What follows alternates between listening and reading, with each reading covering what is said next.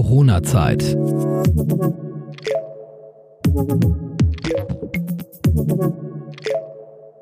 Deutschland bleibt zu Hause. Ich wäre gerne wirklich mit Freude und die Erste, die Ihnen sagen würde, es ist ähm, alles, wie es war und wir könnten äh, wieder loslegen.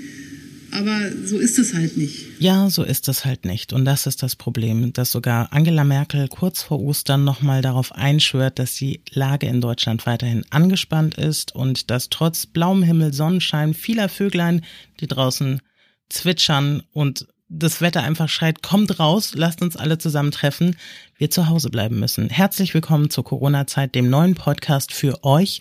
Hier kommen keine Experten oder Virologen oder dergleichen zu Wort. Das machen schon andere und das sehr gut. Nein, hier ist eine Plattform für euch, wo ihr euch melden könnt. Erzählt mir, wie es euch geht.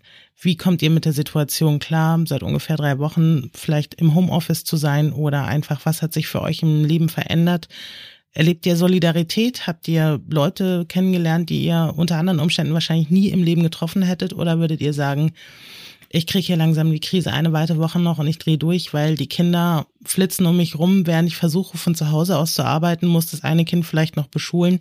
Wie fühlt ihr euch in der aktuellen Situation? Wir wollen die Geschichten von euch hören und erzählen. Schickt uns eine E-Mail an post.coronazeit.de. Wir rufen euch gerne zurück und möchten mit euch darüber sprechen. Ich freue mich. Bis bald, eure Steffi.